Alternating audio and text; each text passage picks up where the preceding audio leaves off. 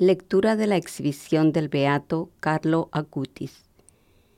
Esta exhibición viajera ha sido creada para ayudar a quienes desean experimentarla, para armar la creencia en la presencia real de Jesús en la Santa Eucaristía.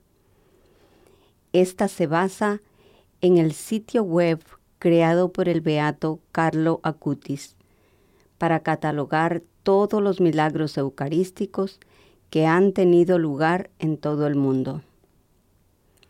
La exhibición es circular y está dividida en siete secciones o salas. En las primeras seis habitaciones se muestra la información sobre los milagros eucarísticos. Cada panel nombra un milagro que relata la historia del acontecimiento y el país donde tuvo lugar. Los paneles están preparados en orden cronológico desde principios del siglo III hasta el año 2013. Asegúrese de prestar atención a la fecha en la línea de tiempo y a algunos de los eventos mundiales que le ayudarán a ubicarse dentro de la era histórica. Todas las habitaciones apuntan al centro de la exposición para recordarnos intencionalmente que los milagros históricos que estamos aprendiendo en las paredes de la exhibición apuntan al milagro frente a nosotros.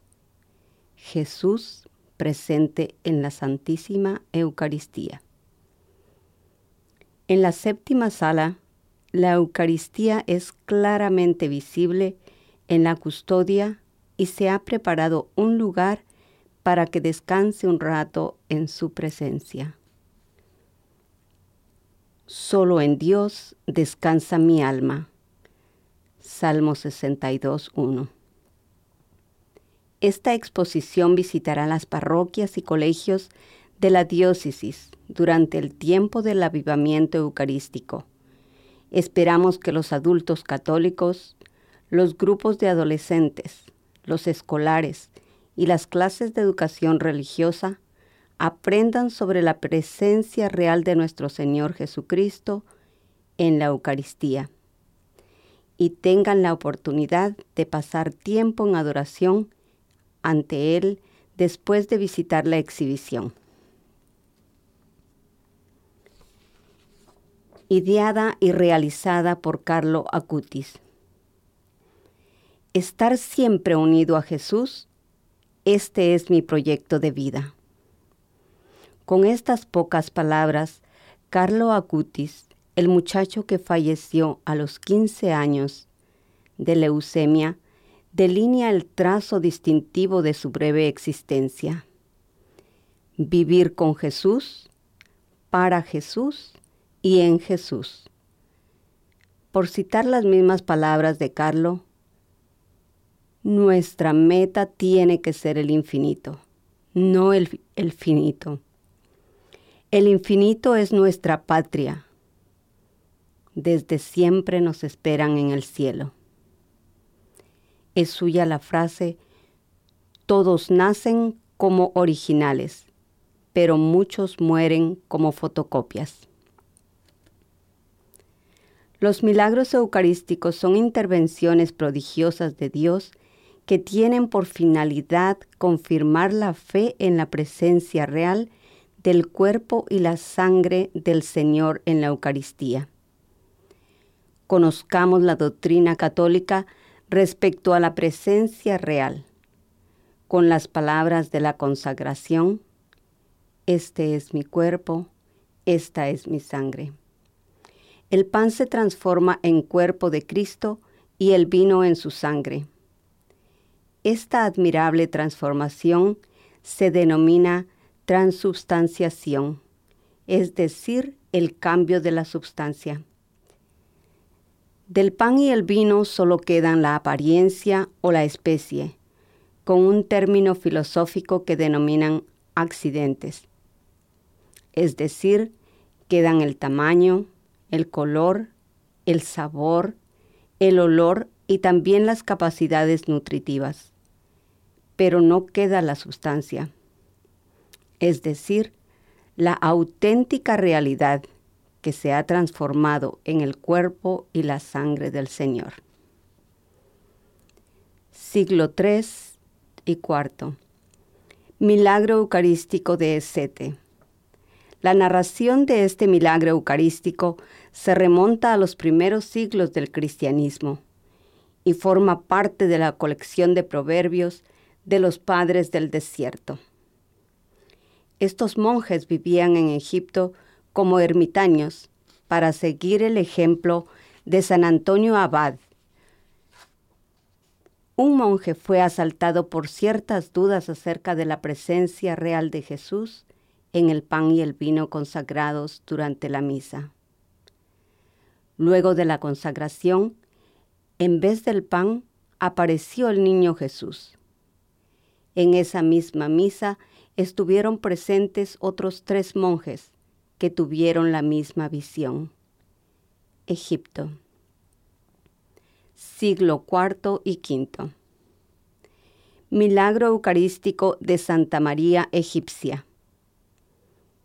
Este milagro eucarístico está ligado a la figura de Santa María Egipcia, quien vivió en el desierto por 47 años. Las noticias acerca de su vida fueron escritas por el obispo de Jerusalén, Sofronio, en el siglo VII después de Cristo. Santa María Egipcia caminó sobre el río Jordán para poder alcanzar la orilla opuesta donde le esperaba el monje Sósimo con la Eucaristía. Egipto. 750 después de Cristo. Milagro Eucarístico del Anciano. En la iglesia de San Francisco, un grabado en mármol del siglo XVII describe este milagro eucarístico ocurrido en Lanciano en el año 750 un monje sacerdote, dudaba de la presencia real del cuerpo del Señor en la hostia consagrada.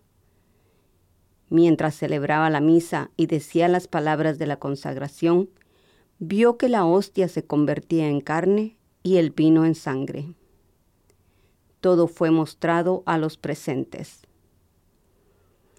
La carne aún está entera y la sangre se presenta dividida en cinco partes desiguales que, pesadas separadamente, obtienen el mismo peso que pesadas todas juntas. Italia. Siglo XI. Milagro Eucarístico de San Pedro Damián. Una hechicera, queriendo realizar un maleficio, pidió a una mujer que le proporcionara una hostia consagrada. Así pues, durante la comunión, dicha mujer logró esconder la partícula en un pañuelo. Sin embargo, el sacerdote se dio cuenta a tiempo. La llevó fuera de la iglesia, ordenándole que le mostrase el contenido del pañuelo.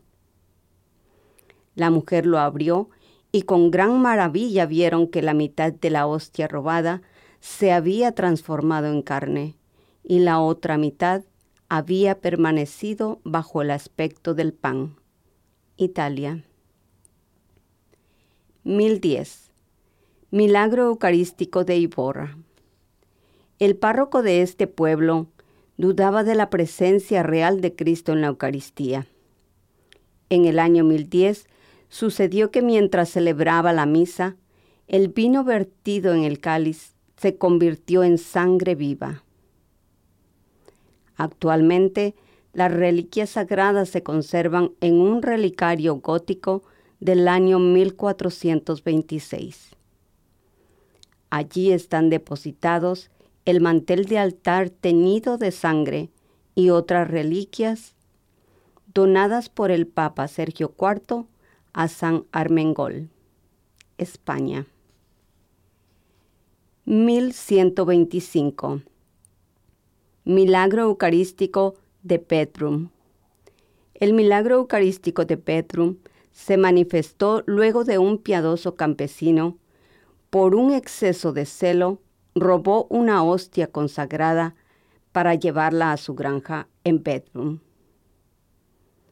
Un día, la partícula cayó accidentalmente al suelo, del cual nadie la pudo alzar, a pesar de todos los esfuerzos. Finalmente, intervino el obispo de Rosenburg, quien logró recoger la partícula solo después de prometer al Señor que en ese lugar se construiría una iglesia en su honor. La noticia del prodigio se difundió velozmente y atrajo a muchos peregrinos. Alemania.